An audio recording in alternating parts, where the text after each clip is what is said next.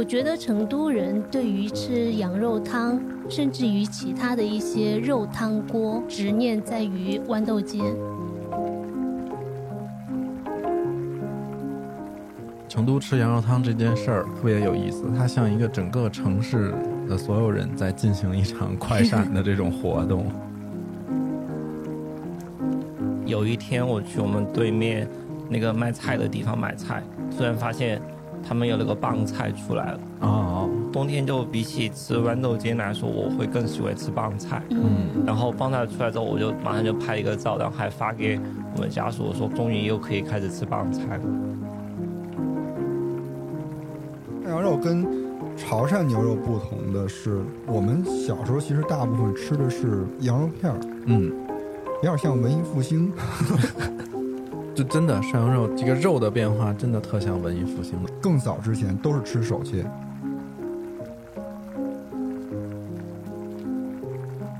今天中午吃完饭回公司的时候，发现开始卖腊梅了，开始推车嗯，我一到冬天有俩东西是我会挂在心头的，一个就是人生大事儿开地暖，还有一个就是我最爱吃的水果冬草莓开始上市了。你没吃过瑞士奶酪火锅？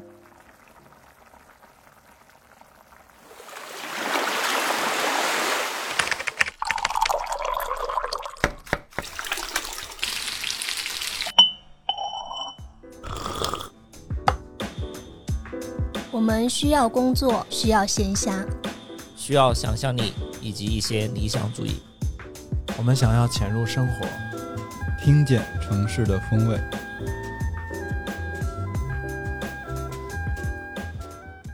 Hello，大家好，欢迎收听最新一期的鲸鱼赫兹，我是郭爱美。我是邱鹏，我是 House，Hello，我是乐克。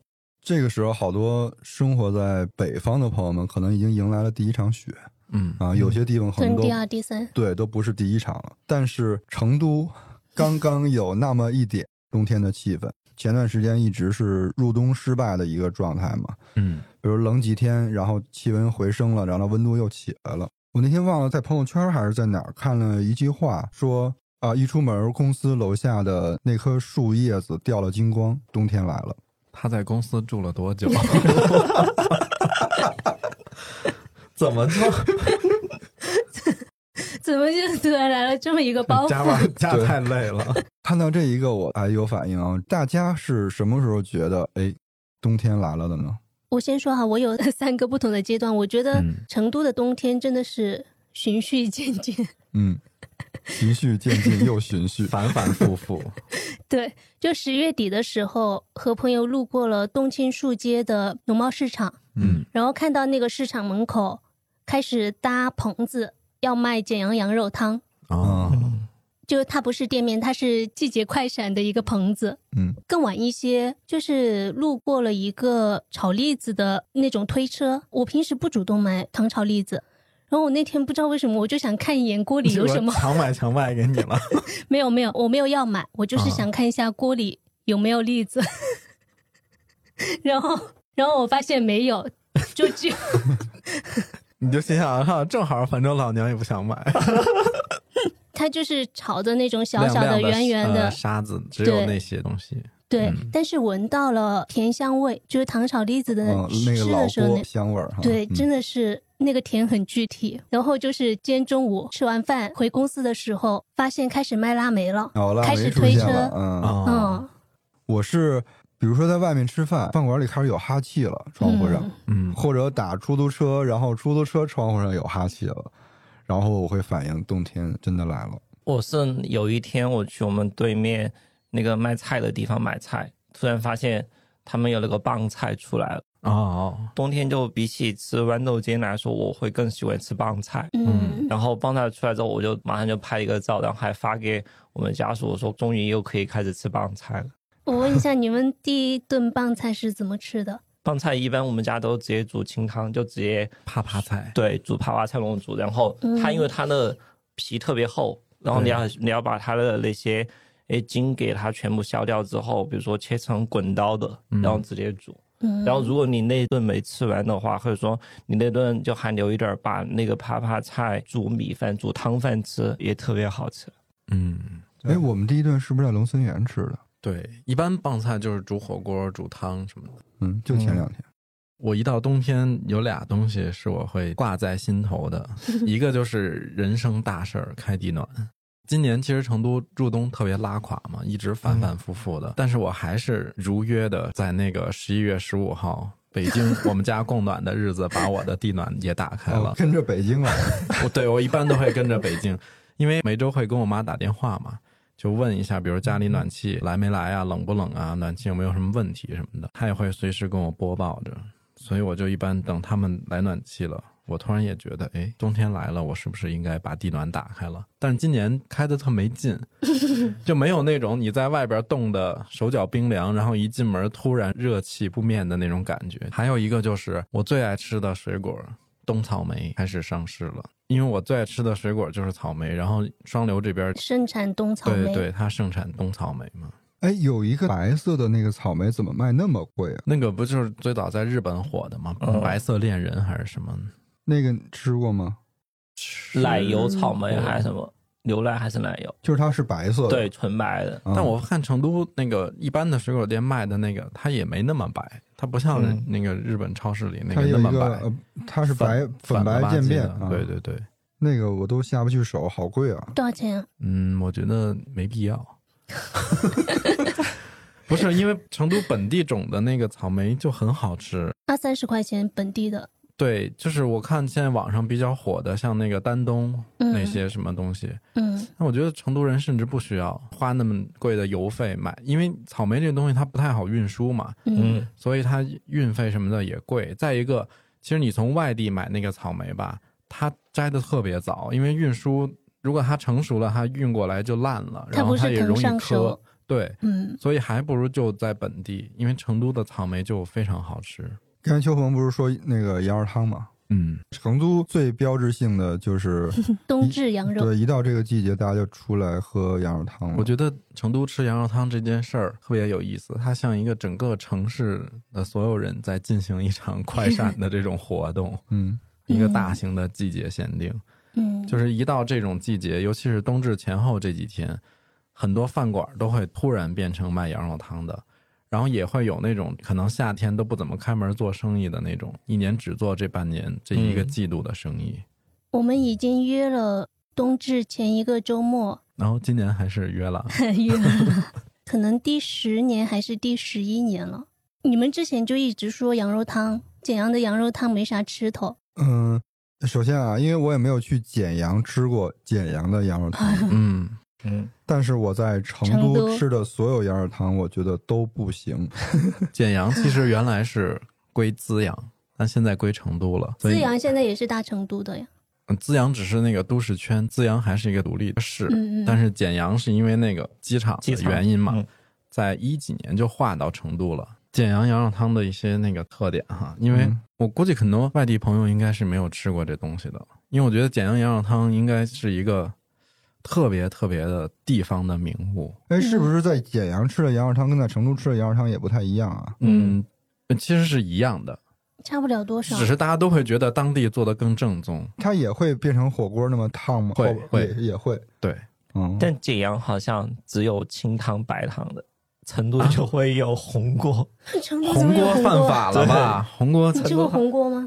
有次我们朋友请吃饭的时候，就有那种红锅。哇，那我就更不干了。啊，我我没有，我们先从那个羊开始说起吧，就是吃简阳羊肉汤吃的是什么羊？什么羊？简阳啊，简阳的羊。不要不要是不是搞这种谐音梗你，不就留给我们这个口吗？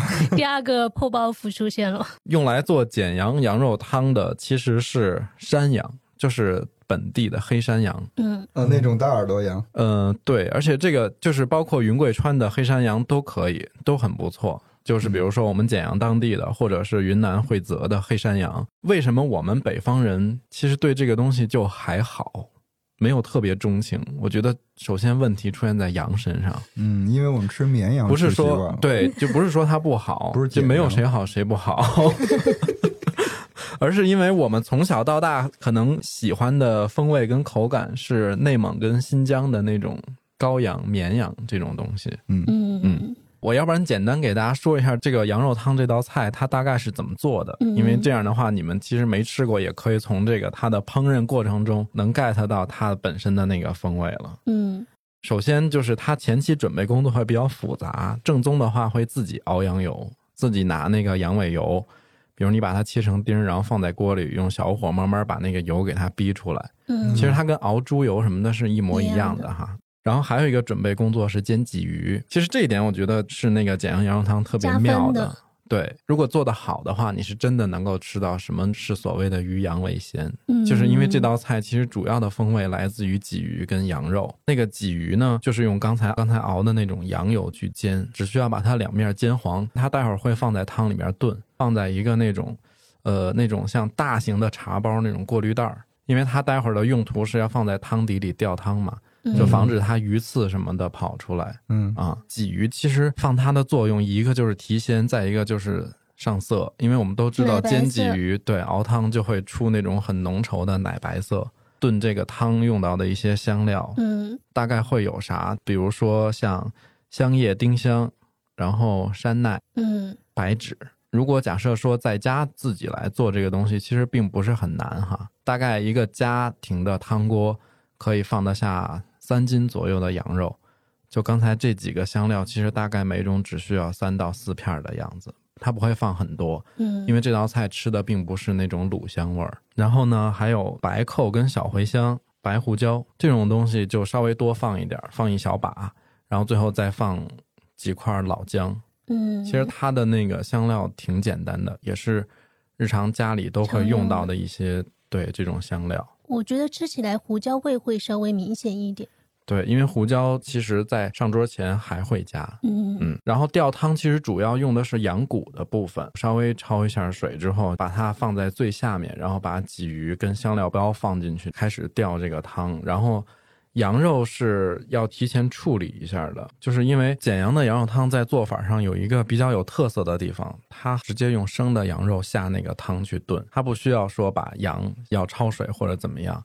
所以要去掉那个血腥味儿，一般的话会把羊肉提前大概比如说三四个小时，或者提前一宿放在那个冷水里边泡，哦，把它的血水全都泡出去。嗯因为这样直接下了汤之后，它的血沫啊，然后就是膻味儿都会轻一点儿。嗯一般的话还会加一些羊杂，比如肚，然后羊肠一起去炖。但是在家我其实不太建议放这个东西，因为其实羊的膻臭味儿全在杂上。我觉得羊肉其实都还好，因为羊杂处理不好就会怪味儿很重。处理羊杂就是一个特别费工的时间，就比如羊肚那种东西，如果你要真的想让它特别的干净，要用面粉搓，然后把泡好血水的那个生的那块羊肉放在高汤里边去煮，大概可能要煮两个小时左右，就让它肉是完全熟的那个状态。那个肉煮完之后，就把它拿出来冷却了之后，放到冰箱里边冰镇个。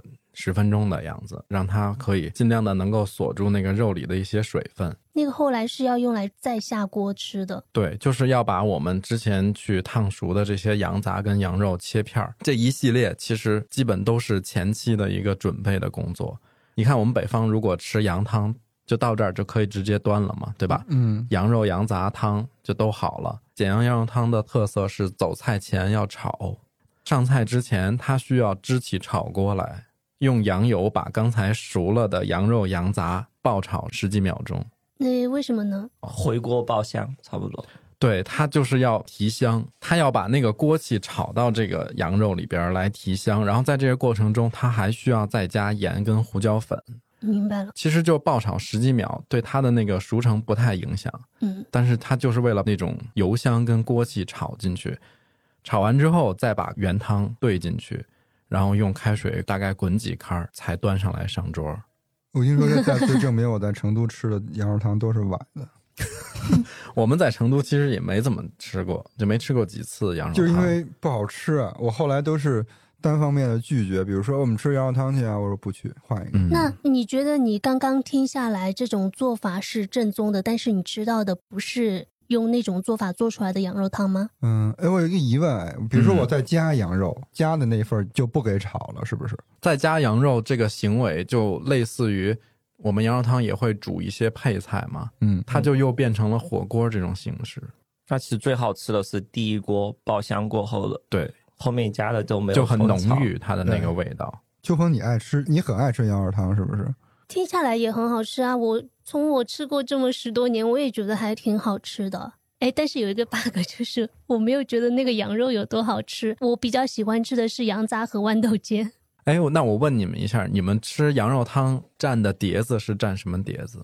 嗯，我有自己的习惯，嗯我是会用香油、青椒酱、切碎的葱，再加一些腐乳。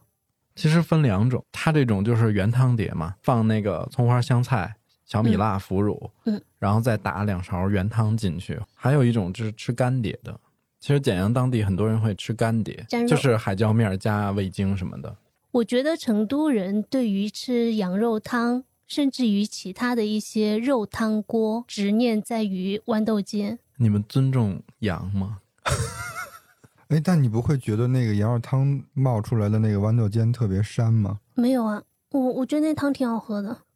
哇，这个出现了明显的分歧。哎嗯，House 呢？我我觉得我吃羊肉汤可能配菜最喜欢的是萝卜丝。啊，萝卜丝也可以。对，就比如说他们好多那种清汤的羊肉汤，最后打底的，它锅底除了羊肉之外，嗯，有很多都是萝卜丝，哎，不是萝卜片吗？有萝卜片，有萝卜丝，但萝卜丝会更加的入味。它更好快一些熟嘛对嗯，你好像没有回答问题。问题是你觉得羊肉汤好喝吗？我其实跟郭老师特别像，我们在成都，我们不会主动去吃羊肉。我觉得可能是我们家那几个人不太喜欢吃羊肉有关。每次回老家回乐山之后，我爸经常会早上让出去吃羊肉，因为比如说眉山那边有一家叫丹宁碗碗羊肉那种，就会在我们那边开了很多很大的店，然后开了嗯十多年。然后比如说你每个人去就一小碗，它里面就是有些是纯羊肉，有些是羊杂，然后会烫一些萝卜秧，就萝卜那个叶子。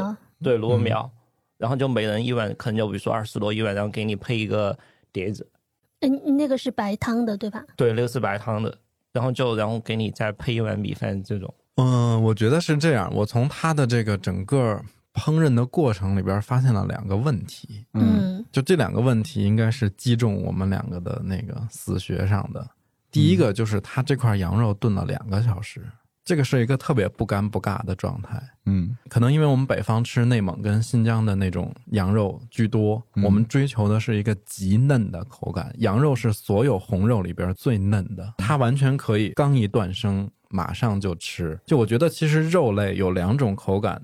状态是最好吃的，一个就是刚断生，比如我们吃椰子鸡、吃涮羊肉、嗯嗯嗯吃潮汕牛肉这一类的；再一个就是彻底把它，就是我们那次聊东北的时候，要把它烀烂，烀到完全酥烂，也会非常好吃。嗯，比如我们炖牛肉、酱牛肉这种，嗯，所以我就想问一个，就是喜欢吃羊肉汤的人，在吃羊肉汤的过程当中，他在追求一种什么样的嗨点？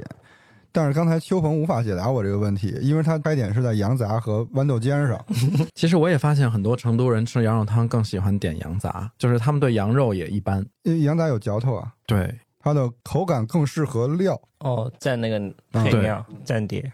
然后这个烹饪过程里还有一个问题是我有点儿也不太那个什么的，就是走菜前炒这一道。我觉得可能是因为四川人平时吃东西口味大多数是重和复合味儿，就很少吃一个像广东人饮食这么清淡，就比较追求食材本味。嗯，这里有一个饮食习惯的矛盾。对，所以其实你看，我们如果拿羊肉汤同样跟四川的跷脚牛肉去比的时候，同样是清汤不加辣的这种风格，但是呈现出来的状态完全不一样。哎呀，我觉得就在食材上，因为可能我们吃不惯山羊这种东西，而且嗯，山羊可能会需要更长时间的炖煮。对，所以我觉得羊肉汤它为什么要这么做？我觉得可能很大一个因素是因为要迁就本地的食材。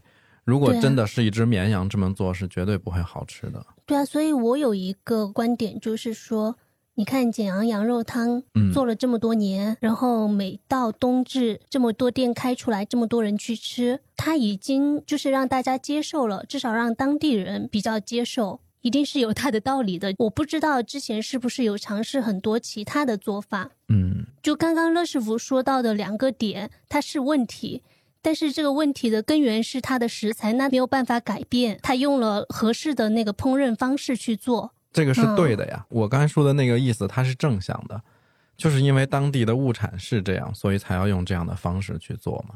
我前几年的时候还会跟着别人一起，比如到了冬至就去吃个羊肉汤什么的，但那个时候多半一种心态就是觉得说，到了这个季节大家都去吃，你不去吃，好像有点不太合群儿的那种感觉。嗯吃个氛围。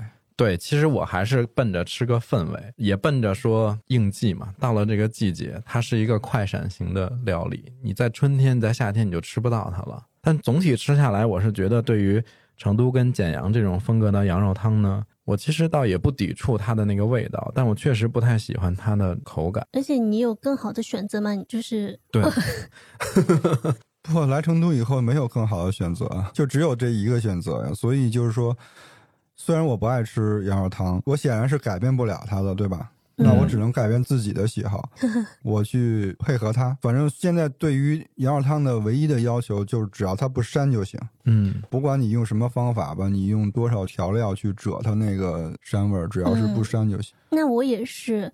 其实我除了跟我这群朋友去吃，而且每年只吃一次，我不会再吃第二次，也不会再跟别人去吃。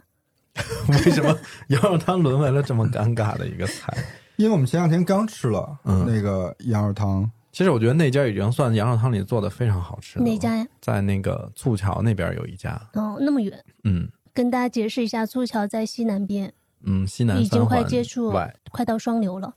其实相比羊肉汤，我就更爱吃跷脚牛肉一些。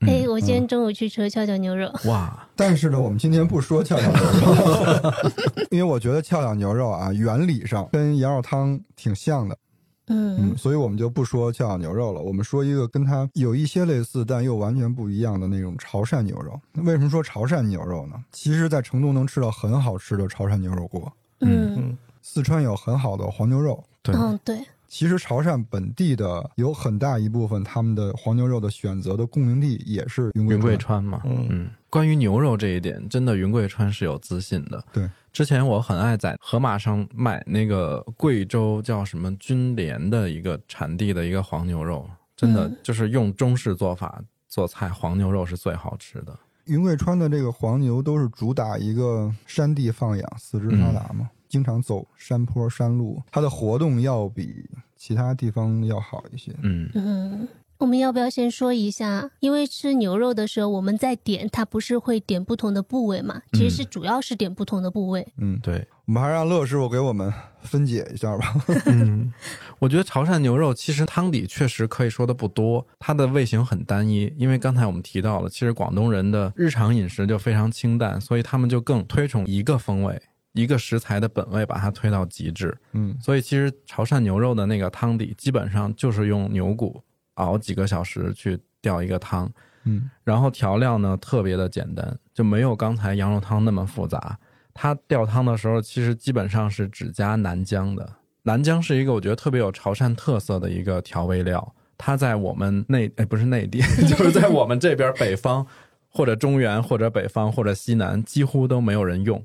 而且现在南疆基本上只有东南亚跟潮汕才会用，其他地方都不怎么用了。嗯然后我们都知道，潮汕牛肉上桌的时候，它一般汤底里会自带一些嗯、呃玉米或者是白萝卜这种。也是吊汤用的。对，它就是在你烫牛肉之前，把这些蔬菜放进去之后，让那个蔬菜本身的那种清甜味儿嗯先分布在这个汤里边儿。因为我们都知道甜是能够提鲜的，嗯，所以在烫牛肉的时候就会更鲜、更好吃。而且我还看到一个，就是其实咱们平时吃火锅嗯，那几样也其实建议先煮下去，谁的肚子叫？不是我，我我我承认，呃，比如说那个豆芽儿，对豆芽儿很哎吊汤。都是要提前放进去的。嗯对，而且你看，我们特别爱吃的那个柴头哥，他们家的那汤底里是有黄豆的，嗯就是很、很提鲜。嗯嗯，刚才郭老师说了，就是潮汕牛肉其实用的牛是云贵川产的这些黄牛肉。它比较讲究的部分就是说，它首先要新鲜的宰杀，它不能是那种什么长时间冷冻啊、这种牛肉。我们经常在视频里可以看到那还在跳动的牛肉，对，然后宰了之后呢，会按照非常精细的部位划分，然后把它手工切成薄片儿。嗯我挑几个我们会常点或者我推荐大家去点的那个部位说吧。嗯我自己最爱吃的部位是雪花，它也叫脖仁儿，其实有点类似于上脑的那个部位，嗯，就是脖子后头这一坨肉，因为这一坨肉是牛经常会运动到的一个地方。脂肪包，就是很多富贵包对富贵包，这块肉的特点就是肌间脂肪分布特别均匀，所以为啥叫雪花嘛？因为就像有雪花洒在这个牛肉上，而且一般去店里点的时候，这个部位也是卖的相对会比较贵一点的。然后我们还经常点的一个部位叫齿柄，我们可以把它想象成大概是肩胛骨的位置，肩胛骨上面的里脊肉。所以其实齿柄它的肉在正中间会有一条比较明显的肉筋，对啊、然后它煮下去之后呢，肉的部分就比较软，然后筋的部分又比较弹，我觉得是结合的比较好的一个部位。嗯然后还有估计每桌都会点的那个吊龙跟嫩肉，嗯对对，这个也是经常会听到的。吊龙类似于我们对应猪肉的话，它就是那个背脊的部位，就是它背上的那一条。西冷嘛，对，然后吊龙的特点，其实它跟嫩肉都是属于那种吃肉比较鲜嫩，它也没有什么太多的那种弹牙或者硬啊什么的。嗯。然后嫩肉跟它的区别在于，嫩肉其实是臀尖儿那一块儿，就是屁股蛋子上，然后它会比吊龙瘦一点儿，就是吊龙的脂肪会比它多。嗯。然后还有一个是非常上品的部位，叫做五花趾，它是后腿儿对，它是后腿儿的腱子肉。经常买那种卤牛腱子，你看到里边有那种特别漂亮的金的花纹儿，然后它吃起来就是特别爽脆。嗯然后很弹，还有一个部位，爱的人爱死，不爱的人 完全不会点。胸口油，哦浑上来一片白色的，欢 但其实那个烫完之后，它没有想象中吃起来那种油乎乎的那种腻感。嗯，对，有那个牛油的香气，对它嚼起来嚼起来特像黄油的那种味道，而且是那种越烫越脆的那种。对，然后吃潮汕牛肉不用开大火，开大火你就把这些食材都浪费了。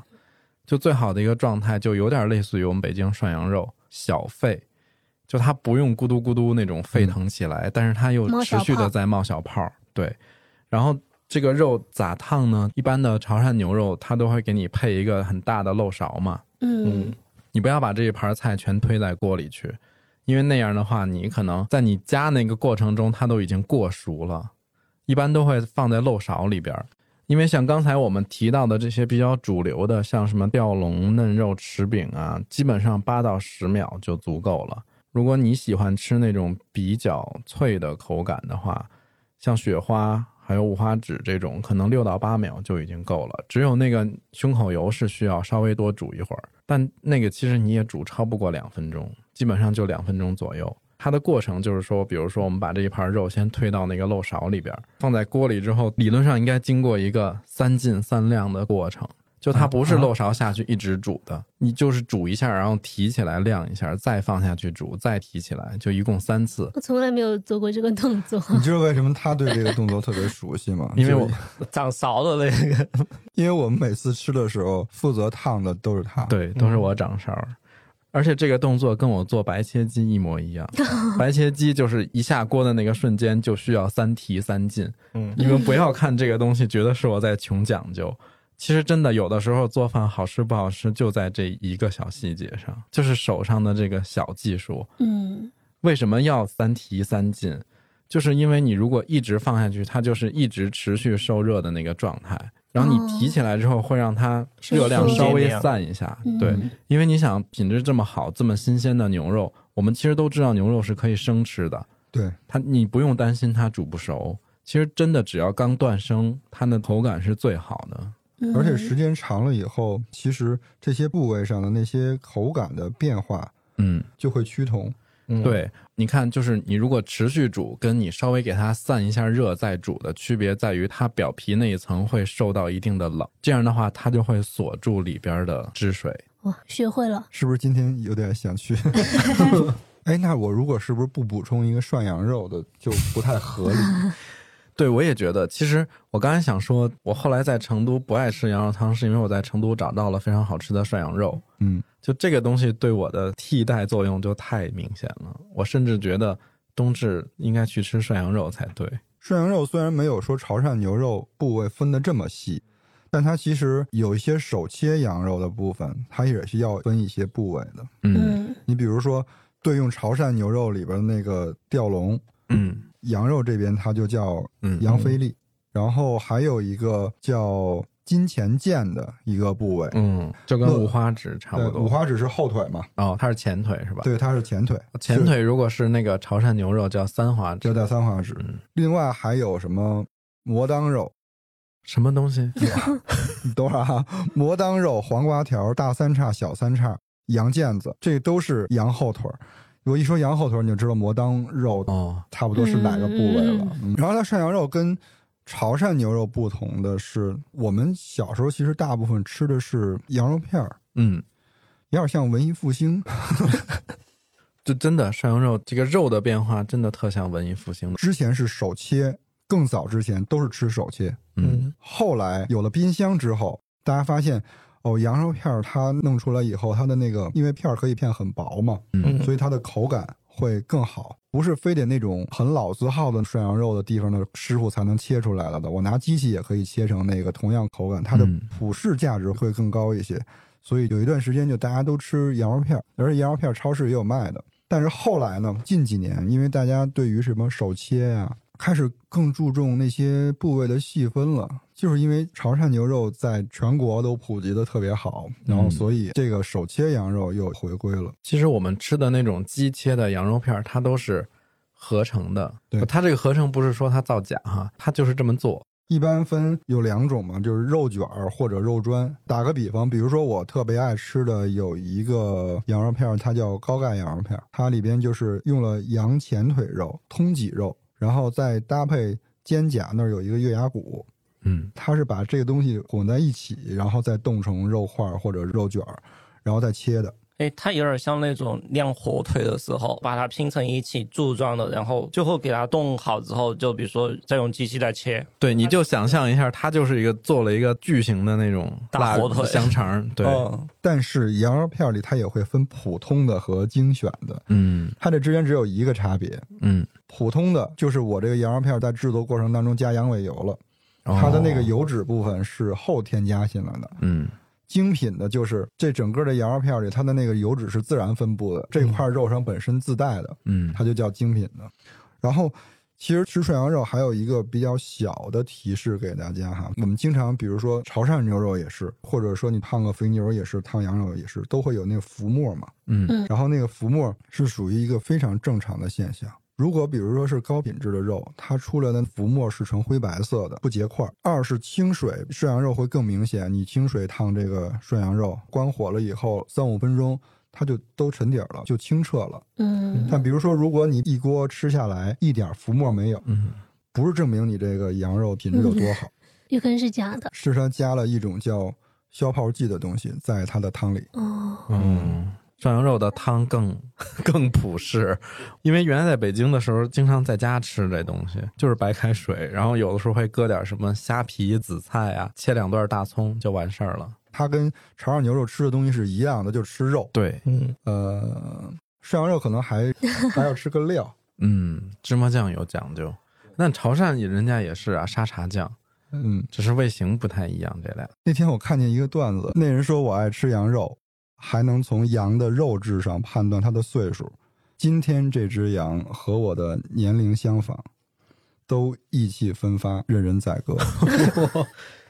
我刚一直想问，嗯，你说在成都找到好吃的涮羊肉到底是哪一家？我们原来好像说过，不告诉他们吧，告诉我也没意义，太远了。而且那个东西，我觉得对成都人来讲，那只是我们觉得好吃。比素霞还远。龙泉，龙泉。哦嗯哦，但是那家真的好吃，那家不是，就是我有一些成都朋友会推荐我吃什么罗肥羊之类的，一些在本地开了一些年头的那种涮羊肉，哎，但是我觉得好意我心领了，真的，我我对成都任何朋友推荐的所有好吃的我都信，唯独他跟我推荐羊肉，我绝对不信。我跟你说，我现在就特想知道，因为第一是你们都说了嗯好吃，然后又不告诉我，然后万一有龙泉那边的朋友想知道呢？竹叶涮肉。好的，竹叶涮肉是从之前说过，他是从乐师傅他们家那边开过去的，说的好像 我们家是一个什么名物产地，也不是，然后做挺长时间了。嗯，它就是原汁原味的北京涮羊肉，而且嗯比它较正宗其实好，它没啥技术壁垒，就是羊肉好。我在吃柴头哥之前，我们经常去的呃也是潮汕牛肉，就阿喜牛肉嘛。我们上周骑车还经过他那，就在双南。西边儿，对哦我还跟黄哥交流了一下，他说他也吃过，嗯，但他只吃过一次就不吃了，原因是肉品太少，然后性价比没那么高。肉品少，就刚那些部位那些嘛。对，哦它几乎就只有切的，我也不知道他切的哪个部位，他没有分那么多，它就是牛肉。哈，然后你说的那个胸，那个胸口油，胸口油也有，嗯，它就没有分那些吊龙啊各种什么的那它的。凭什么叫潮汕牛肉？没有吊龙，潮汕牛肉没有吊龙，我不知道它是不是，反正我们一般去点的时候，它是在一个那种可以看得见的窗口现切嘛，嗯然后你就到他那窗口去点我要多少牛肉，然后你再点其他的。然后你接着说，你你你们现在这样问我，有点怀疑我是不是记错了。它有可能有几个重要的部位，但是我的印象里就是在那个窗口里点多少份牛肉。嗯，可能原来没注意呗。嗯，忘了。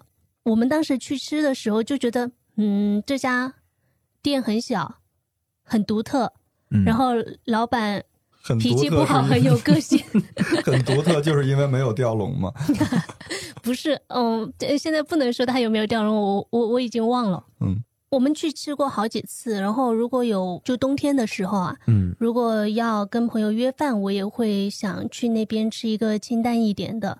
他们味道确实挺好的。就前年我们一起去吃过一次柴头哥嘛，嗯，嗯，你知道我当时心里怎么想的吗？怎么？为什么要吃这种连锁的潮汕牛肉锅？嗯，我觉得阿喜牛肉比它好吃，但当时也不是我付钱。什么呀？我看看你有什么转折没有？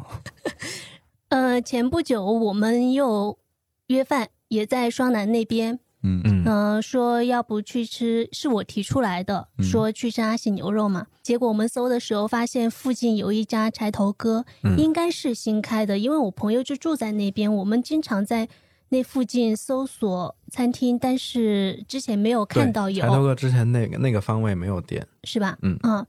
所以我们就去吃了柴头哥。那一次我 get 到了他的好，怎么就是跟我们一块吃就 get 不到？啊，跟朋友吃能 get 到。他跟我们一块吃可能抢不到肉。跟你们一块吃没付钱，自己付了钱才能 get 到他的好。这个就跟你开车一样，如果你不开车坐副驾，你永远不知道路况怎么样。嗯，哦，付钱了就有那种主人翁精神感觉，是不是？对还要就是你要付钱，你还要点菜嘛？就我们一起去吃的时候也没有点菜。嗯，嗯，哦，那一次是反正吃下来就觉得，嗯，味道也挺好的，至少能够打七八十分。嗯，算下来，因为我们饭量确实比较小，人均五十多餐。哇，那你们比确实是叉烧牛肉挺小比叉烧牛肉便宜一个，哎对，那你嗯你说你如果说单论好吃的话，是阿喜好吃还是柴头哥好吃？我觉得阿喜要新鲜一些，我问的是你好吃不好吃。好吃，阿喜的更好吃。今天咱们去吃一个阿喜，哎，House，你你在成都吃过潮汕牛肉没有？吃过。就我们之前我们一起去吃柴头哥嘛，啊，就柴头哥是我们诶去浣花溪那边那家，是不呃，是？对，芳林路那对。家然后之前其实最早我们成都在吃潮汕牛的时候是吃的北门那家柴头柴头哥，对对，那是他第一个店。对。，然后就前两年可能吃那家吃的比较多。你觉得潮汕牛肉跟 你们的翘脚牛肉比？不一样，就潮汕牛肉肉可能还会更加的细分一些，嗯，翘脚牛肉肉质不一定有那么好。但就像那时候之前说的，就翘脚牛肉其实除了烫的牛肉之外，它爆炒的对，会更好吃，而且它上面附着的味道不一样啊，跷脚牛肉它中药味比较对重。中药味比较重，我嗯觉得吃的是两种味道。我们家冬天的时候会有一个有有也是被别人投食的，是牛肉丸，就因为哦我们有一个潮汕牛肉丸，对我们，我们家属他们有一个同事，老家是那边，就所以说他们家会用手打的那种牛肉丸，就每年可以直接找他买，他们老家家里面就直接寄过来，嗯，他们自己做呀。对他们自己做，而且他们家的潮汕牛肉丸跟在柴头哥吃的，我觉得差不多，嗯，就挺好嗯，柴头哥的牛肉丸是挺好吃的。柴头哥要有排行榜，我觉得我们可能还是那个遥遥领先那个 牛肉丸排行榜。嗯，你这么说，我突然想起来，我第一次吃潮汕牛肉其实是在广州吃的。嗯，那是好多年前去广州出差的时候，然后特别忙，抽空去吃了，已经不记得当时吃了哪些部位，但是印象就是这种不辣的火锅怎么这么好吃？之前蔡澜形容潮汕牛肉的时候，他就说：“他说只有潮汕牛肉打边炉才能代表潮汕。”我觉得这个话咱们且听，就不一定是真理，但是它确实，我觉得是挺代表那边的一种饮食的风尚的。嗯，就是蔡澜老师说的哈，大家到时候如果评论有不同意见，据说他不是我们 说的。反正我们也没去过潮汕，嗯，但我还挺想到当地去试一下。我也是，嗯，我就想吃那个在肉摊上还跳动的，就拿上来现切，马上就给你烫的那种。哎，他们说好多那些牛肉店比较好吃的，是因为那家店离屠宰场特别近。嗯嗯如果离屠宰场特别近的话，它肉会更新鲜。刚才我们说的这都是一堆朋友，甭管你是吃什么，他总是气氛都是那种热烈的哈，大家围在一起。但其实还有那种比较适合一两个人的小锅，也其实可以在冬日给大家提供那种热气腾腾的感觉。嗯，我们要不一人推荐一个我们爱吃的，或者你做过的？冬日一人锅物料理。泡菜肥牛锅，这是我们家只要不想做饭的时候就会是辣白菜吗？对，辣白菜。哦，韩式的那种。对，然后因为山姆有那种辣白菜罐装的，比如说有韩式的辣椒酱，嗯然后你在家里面其实就把它和在一起，然后买点蔬菜，买点肉，嗯，就马上烫，就特别快。一般会放那种什么豆腐呀，然后呃三月瓜什么豆腐。是放的比较多，然后还有三月瓜，然后还有午餐肉，然后还有冰箱里冻的那种肥牛。菜的话，可能就大概是最近有什么新鲜的蔬菜躺在里面，然后有有些时候会有那种芝士的时候，也会放一些芝士，哇，最后会煮一个面。哎肥牛是不是没有具体的部位？它不是具体的部位，它一般是就是牛肋跟肚子之间的那一片。